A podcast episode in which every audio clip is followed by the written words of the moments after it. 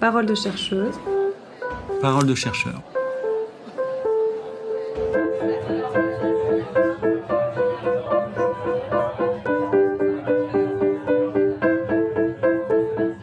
Pour la petite histoire, Bruxelles, c'est également la capitale de la diaspora rwandaise. Institutionnellement, je vais dire. Même le Rwanda a institué Bruxelles comme étant la capitale de la diaspora rwandaise.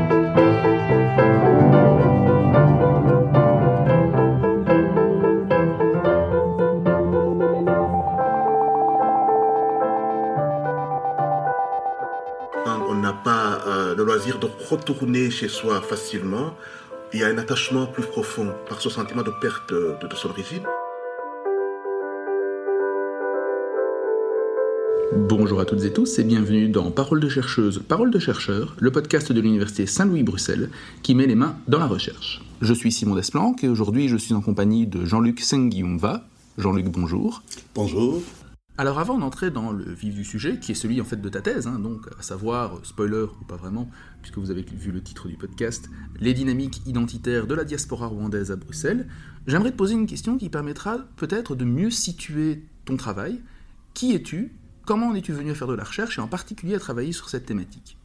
Donc voilà, je m'appelle Jean-Luc Senguiumva et je me définis comme chercheur en sociologie, plutôt en socio-anthropologie pour être, pour être précis.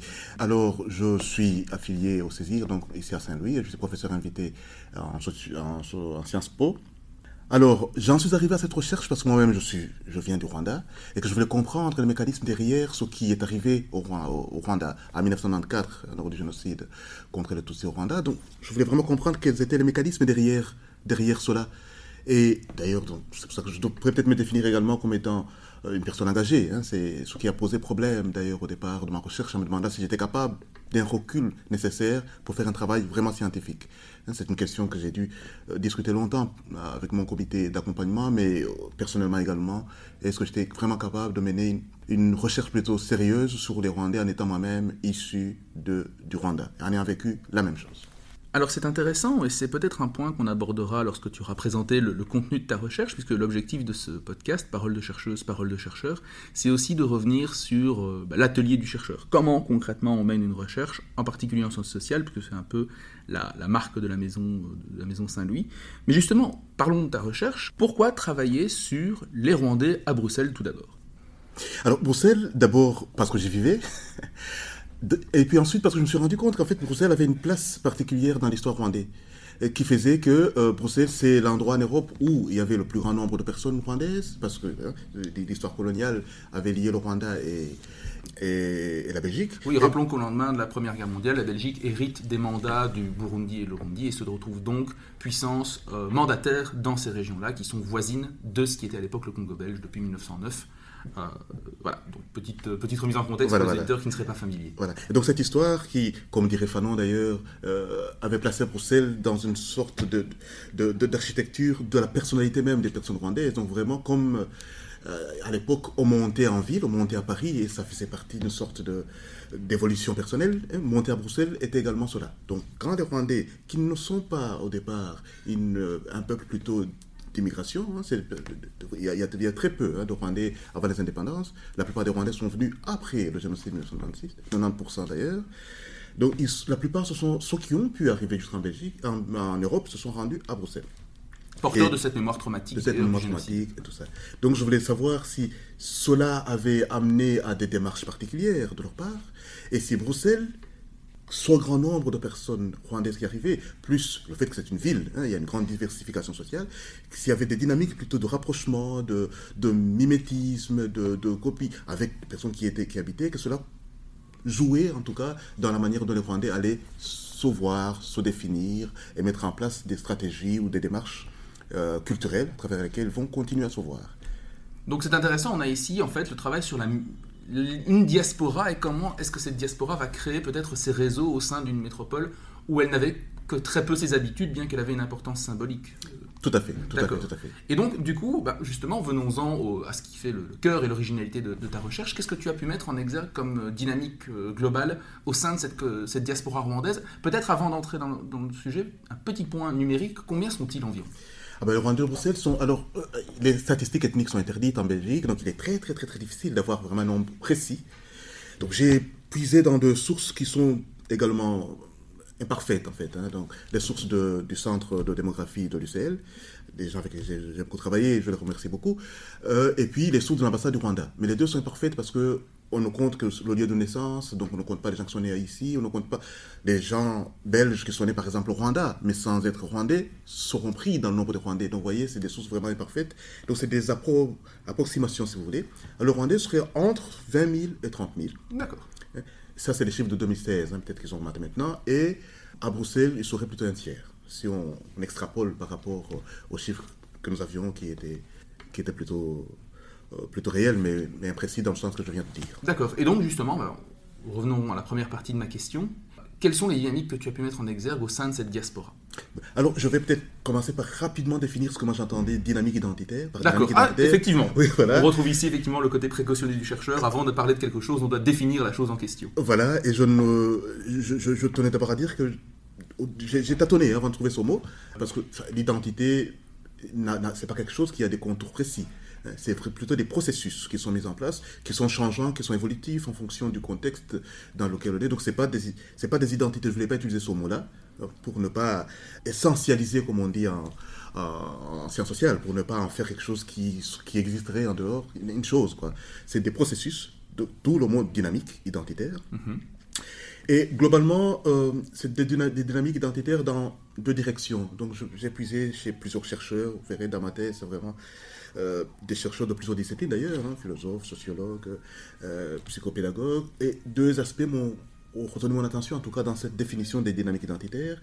C'est les aspects de Paul Ricoeur, donc le fait que l'identité, c'est l'ensemble euh, des démarches qu'on met en place pour se penser comme étant le, même à travers le temps, ou plutôt malgré le temps, si on doit dire. Hein. Et puis, et puis l'ensemble des démarches qu'on met en place pour se sentir unique, pour se définir comme unique, soit pouvant être une personne ou un collectif. Hein. Qu'est-ce qui fait qu'on est rwandais et pas burundais, et pas belge, et pas autre chose? Donc il y a un ensemble de, dynamiques, de, choses qu'on mettra en place culturellement pour se définir comme étant différent des autres. Donc l'identité étant définie comme ça, comme ces démarches-là, plus, et ça c'est, on le trouve beaucoup chez Goffman par exemple, des choses qu'on intériorise comme étant des modes d'action, des modes opératoires, des logiques d'action en fait, qu'on intériorise, donc une grammaire comportementale pour prendre le monde de Goffman, et surtout en face à face. Donc c'est ces deux aspects que j'ai définis. C'est ce travail intellectuel de définition de soi, de définition de soi comme étant le même à travers le temps, comme étant le même, différent des autres, et l'ensemble des démarches euh, culturelles, des démarches... Que ça implique, que cette définition par rapport à soi et à l'autre implique implique, implique dans le comportement face, à, face aux autres. Alors qu'est-ce que j'ai trouvé? D'abord que euh, j'avais trois hypothèses. Hein. Des hypothèses de la ville, Bruxelles surtout, comme étant le lieu où il y a une concentration d'activités qui ferait à ce que on se positionne différemment si on était en campagne, où on serait par exemple tout seul et, et sans réseau, euh, sans, sans, réseau dense. La question traumatique, le fait qu'on vient du Rwanda, donc la plupart... Essentiellement après le génocide. Après le génocide, et que la plupart, la première génération a vécu le génocide, parce que c'est une migration encore très jeune, hein, une migration de 25 ans si, si vous voulez, et qui a aussi une dette morale, peut-être pour la deuxième génération qui se projette dans des personnes qui ont, de leur génération, de leur plutôt famille, hein, qui, ont été perdues. Euh, donc, euh, et puis la troisième hypothèse, c'était celle dont on a discuté, celle de, la diaspora. Le fait qu'on part du Rwanda comme réfugiés, parce que la plupart sont arrivés ici comme réfugiés politiques, avec cette idée que, qu'on trouve dans les travaux diasporiques, hein, que quand on on n'a pas euh, le loisir de retourner chez soi facilement, il y a un attachement plus profond par ce sentiment de perte de, de, son origine et un sentiment plus, profond hein, euh, par rapport à son pays d'origine.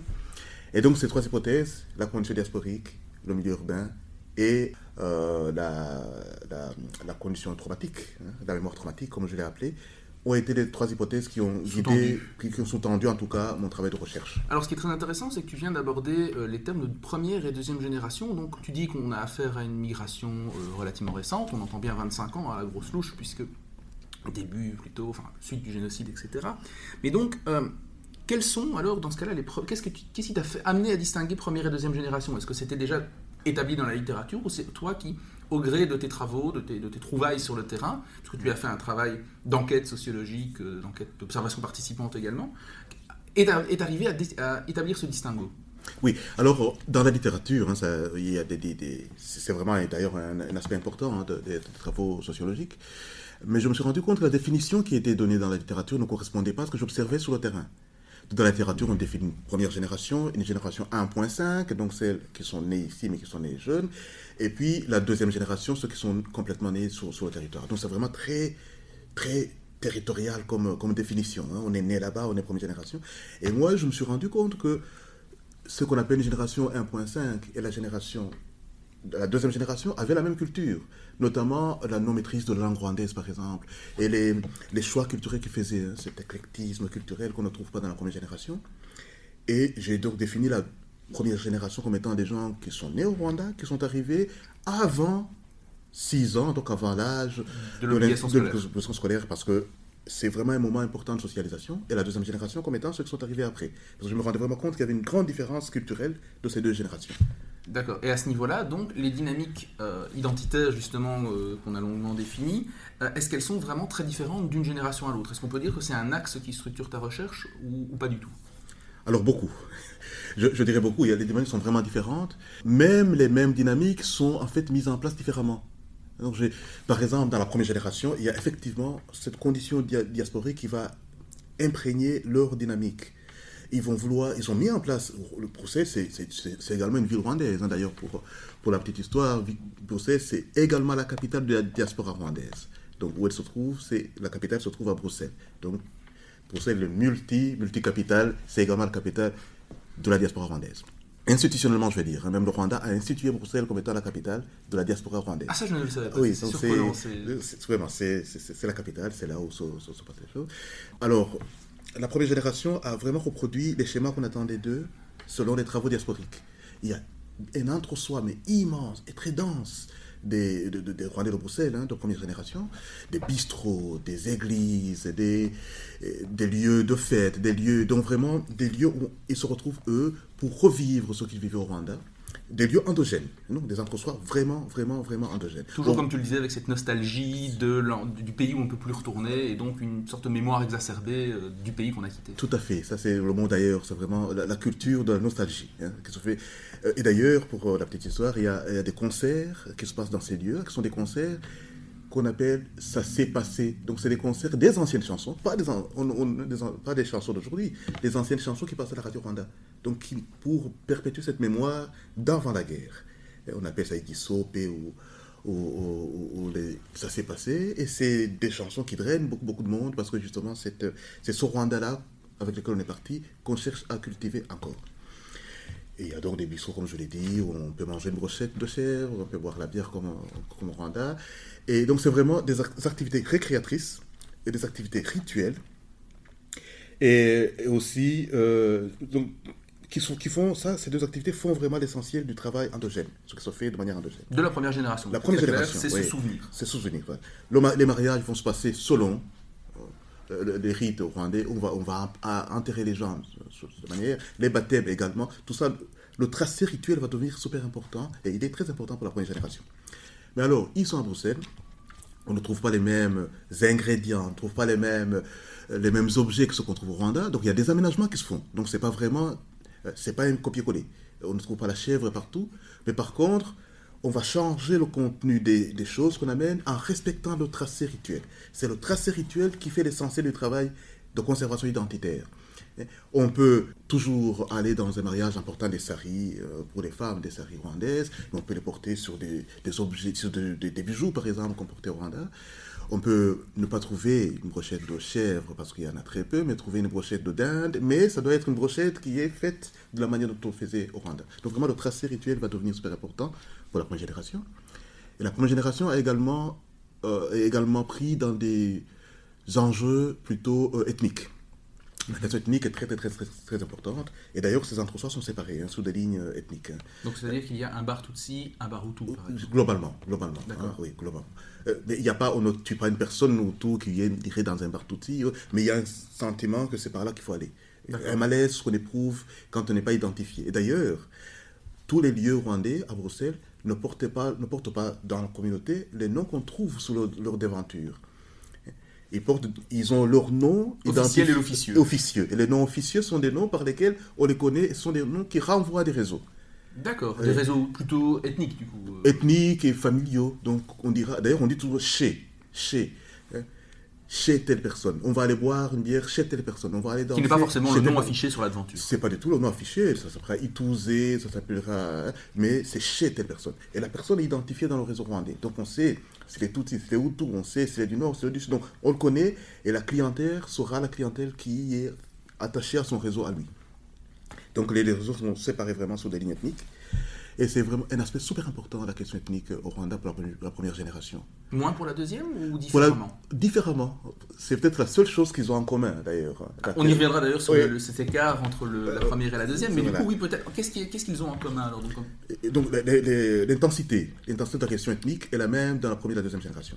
donc le trauma du génocide Le trauma du génocide se traduit toujours. Mais aussi d'autres choses dans la deuxième génération, c'est que euh, dans la deuxième génération, elle est née ici, elle a été socialisée ici, elle parle très peu rwandais, donc elle est beaucoup plus prise dans les définitions internationales et occidentales de- du génocide.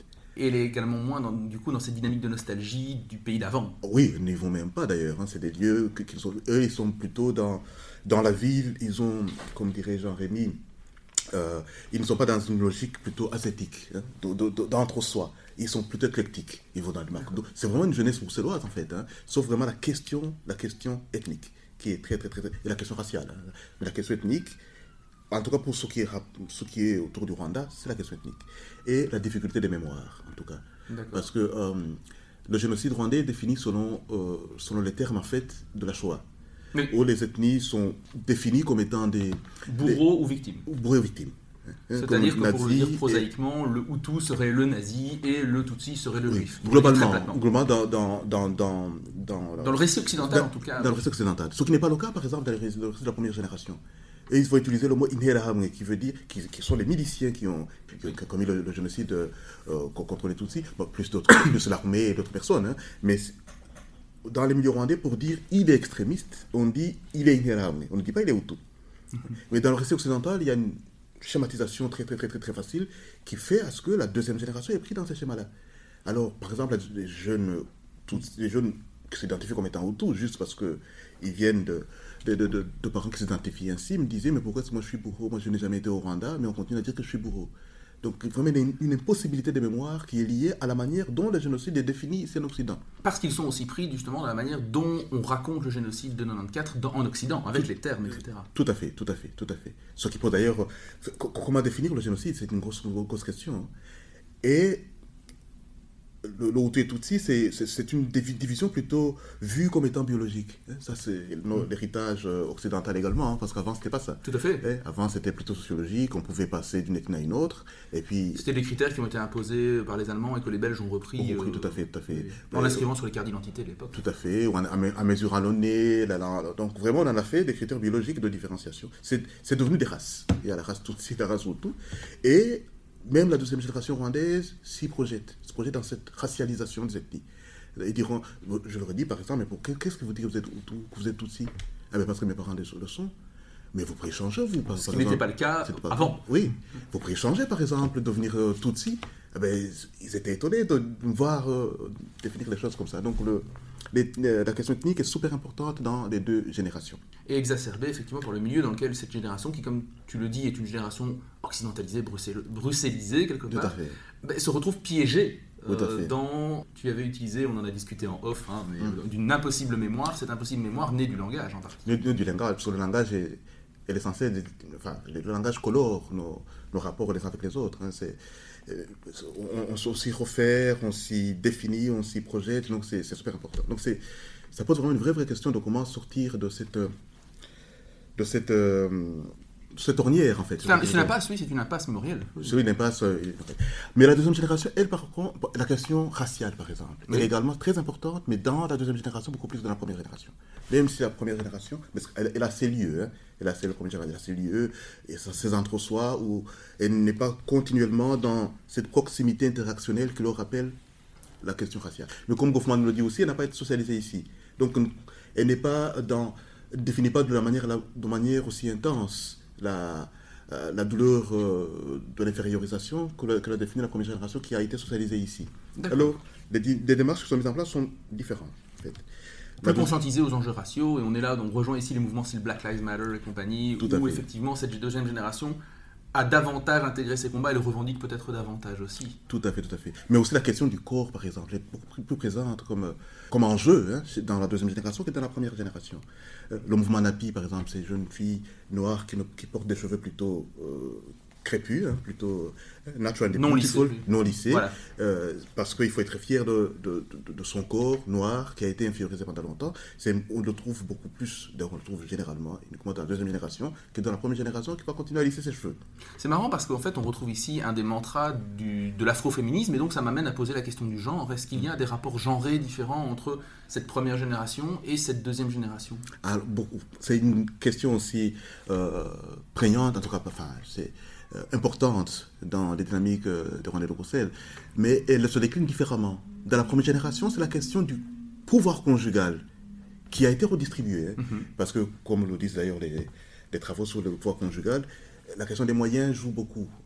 Et généralement, les femmes venaient avant et les hommes les suivaient dans la première génération. Il y avait cette idée qu'il faut mettre les femmes, les enfants à l'abri et que l'homme pouvait rester dans les camps de réfugiés et venir après. Donc quand les femmes sont arrivées ici, elles se sont inscrites dans des formations, donc elles ont commencé une vie professionnelle avant les hommes qui sont, qui sont venus après. Donc la question des moyens, ce n'était plus les hommes qui avaient la bourse. C'était les femmes. Les femmes.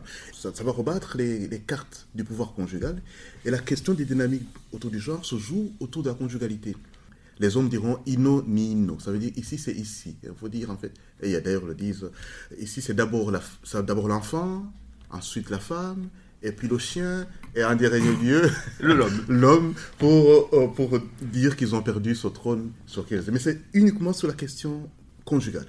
Euh, Il n'y a pas de grande manifestation de femmes euh, sur des questions beaucoup plus sur l'avortement ou des choses beaucoup plus transversaux. Contrairement à la deuxième génération qui, elle, est inscrite dans des enjeux beaucoup de genre, beaucoup plus transversaux en fait. Oui, les enjeux qu'on connaît depuis, euh, en gros, l'affaire MeToo, et qui, enfin, qui sont devenus saillants avec l'affaire MeToo, mais qui étaient déjà présents avant. Tout à fait, tout à fait. Et qu'on trouve, d'ailleurs, il, il- il questionne la culture rwandaise qui parfois peut exiger des rituels, soumission, des récitations différentes. Mhm. hein, déjà, euh, pourquoi est-ce que je dois mettre ma main comme ça pour saluer un homme? Je n'ai pas à le faire. Donc il y a vraiment une sorte de, de vision transversale de la question euh, féminine. D'ailleurs, ils sont jeunes, ils ne sont pas, dans ils sont pas mariés ou ils ne vivent pas avec, euh, avec des, des, hommes pour, euh, pour intégrer cette question de la conjugalité. Mais il y a aussi la question de l'esthétique qu'on trouve beaucoup, beaucoup dans la deuxième génération et pas dans la première génération. Justement, la question du corps noir. Pourquoi est-ce que la beauté a été définie selon des critères pris sur les femmes blanches, en fait? Pourquoi est-ce qu'on peut avoir nos cheveux crépus et être belle quand même? On peut avoir des corps qui sont plutôt plutôt amples et être belle. Donc, on ne va pas se définir en fonction des critères esthétiques de, des femmes blanches. Donc voilà, il y a cette question de revendication est- est- esthétique qu'on ne trouve pas dans la première génération, qui est vraiment dans ces enjeux de conjugalité, de pouvoir conjugal, qui doit être euh, rabattu. Alors, ce qui est extrêmement intéressant dans ce que tu soulignes, c'est qu'il y a donc cette- ce fossé entre la première et la deuxième génération, je pense qu'on peut, on peut le dire, mais il y a malgré tout, du coup, bah, cette dimension euh, identitaire, ethnique qui la transcende. Ça m'amène, du coup, à poser une question plus de réflexivité par rapport à ton travail de chercheur. Comment est-ce que tu as fait pour appréhender ce terrain et quelles ont été les difficultés euh, que tu as rencontrées? Alors d'abord, j'ai d'abord lu au départ des gens comme, euh, comme De Sardin qui ont beaucoup écrit sur euh, un chercheur en, milieu, enfin un chercheur sur le terrain, surtout un chercheur endogène comme moi, comme je l'étais. Mais c'est une question qui a été importante, j'ai dû travailler les stratégies en fait, au fur et à mesure que je rentrais sur le terrain. Donc la première question, c'est le cadre de Sardin qui m'a permis de, de l'identifier, c'est euh, est-ce que je vais pouvoir rentrer en contact de manière détendue comme chercheur avec des personnes qui vont m'identifier comme faisant partie de la communauté rwandaise? Il va y appeler ça l'encliquage. hein. Vous êtes encliqué, donc vous faites partie de la clique. Et donc, est-ce qu'on va, on va, on va se déplacer? Est-ce que les personnes pourront se déplacer et me confier des choses qu'on confie à un chercheur? Et puis la question aussi de l'interprétation. Comment est-ce que je vais pouvoir, moi, inter- est-ce que je ne vais pas surinterpréter les choses en pensant que je le connais d'emblée?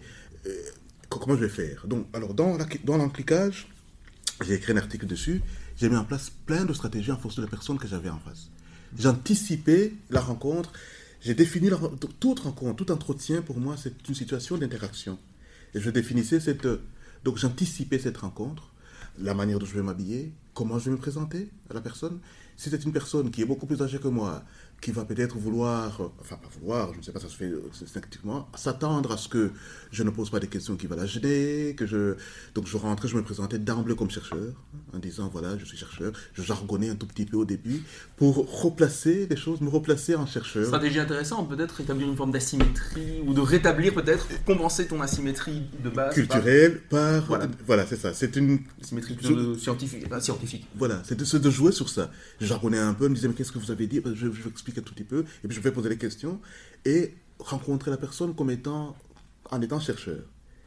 Parce que ça m'est arrivé, parce que les premiers entretiens, deux premiers entretiens que j'ai eu avec des personnes qui étaient beaucoup plus âgées que moi, qui avaient 30 ans de plus que moi, on me disait, mais, mais non, tu ne peux pas te poser de questions. Et je me suis dit, mais comment est-ce que je vais dépasser ça? C'est en jargonnant un tout petit peu au début que je suis arrivé à rétablir cette, symétrie. Ce que je ne faisais pas, par exemple, quand je croisais quelqu'un qui était plus jeune que moi, Mhm. Mais qui venait du Rwanda, qui était de la première génération. Je lui dis, écoutez, l'essentiel, ce que je connais, ce que tu vis est important en fait. Et c'est ça la sociologie, documenter ce que toi et les autres vivent. C'est, mais bah, alors je rassurais la personne sur l'anonymat, des choses comme Donc chaque fois, je me positionnais en fonction de la personne que j'avais en face de moi. Et je devais l'anticiper, le penser à l'avance. Et donc, c'est pour ça que ça m'a pris 9 ans. hein. je, je sortais généralement des entretiens complètement épuisés pour avoir joué à ça, parce que questions sont la situation des personnes rwandaises, l'histoire, c'est des choses qui sont plutôt dramatiques, qui Très sont sensibles. qui sont très sensibles, mais aussi parce qu'il fallait jouer son jeu continuellement. Donc, il m'est jamais arrivé de faire deux entretiens le même jour, par exemple. J'aurais pas pu. Là, physiquement et intellectuellement, c'est très éprouvant. c'est- très éprouvant. Et pour la question euh, cognitive, enfin de- intellectuelle de la surinterprétation possible, c'est j'ai décidé moi de garder les entretiens dans leur langue d'origine D'accord. Hein, et d'analyser en fonction de la langue que la personne a, utilisée, a utilisée. Parce que ça me permettait, moi, de pouvoir... Alors, chaque fois que j'écrivais dans ma thèse, j'écrivais euh, la citation dans ma langue, et puis je la traduisais En français, en, en français, et et je, je traduisais en, disant c'est mon, mon- ma traduction personnelle. Et cela m'a permis de chaque fois me dire est-ce que j'ai bien compris ce que j'ai compris Et que je ne dis pas plus que ce que la personne a dit. Donc, chaque, je, je l'ai pensé euh, après, m'être rendu compte que les premières euh, interprétations, je disais des choses qui allaient au-delà de ce que la personne avait dit. Surtout dans mes entretiens exploratoires. Et je me suis dit, mais dans un entretien de fond que je vais faire, je vais garder et c'est la chance que j'avais aussi de pouvoir parler deux langues, en fait. hein. de pouvoir me dire, je vais donner toutes les traductions et les personnes pourront eux-mêmes dire si c'est correct ou pas. D'accord.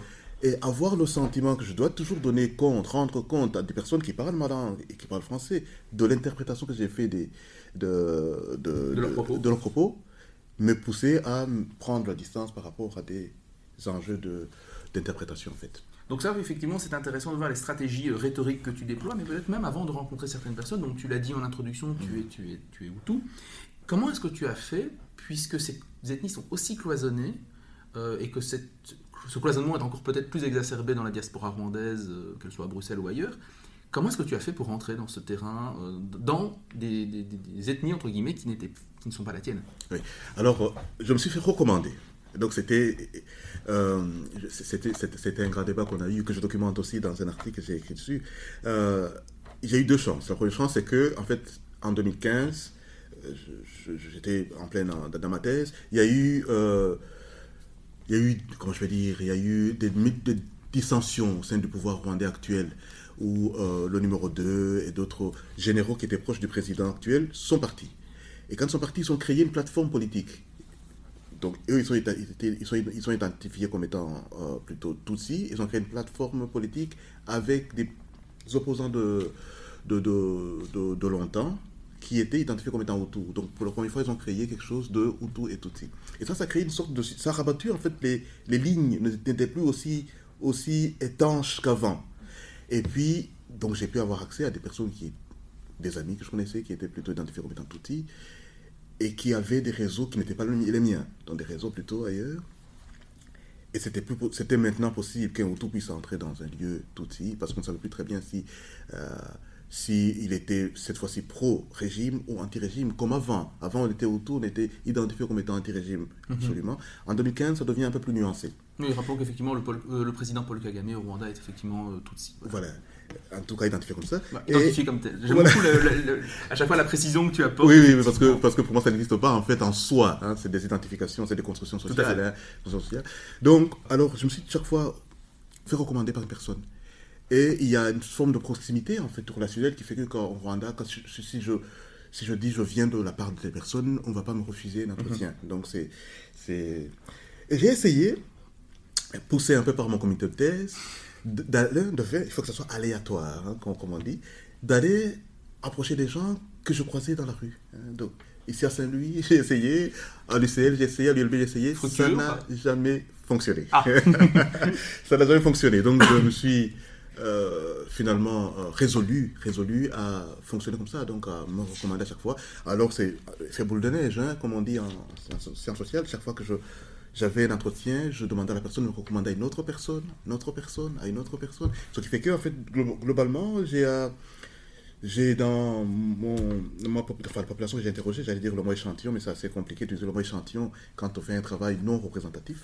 Mais je vais quand même le dire, dans mon échantillon, c'est à peu près 50-50 D'accord. de personnes qui sont identifiées comme ça et qui parfois s'identifient aussi également comme ça.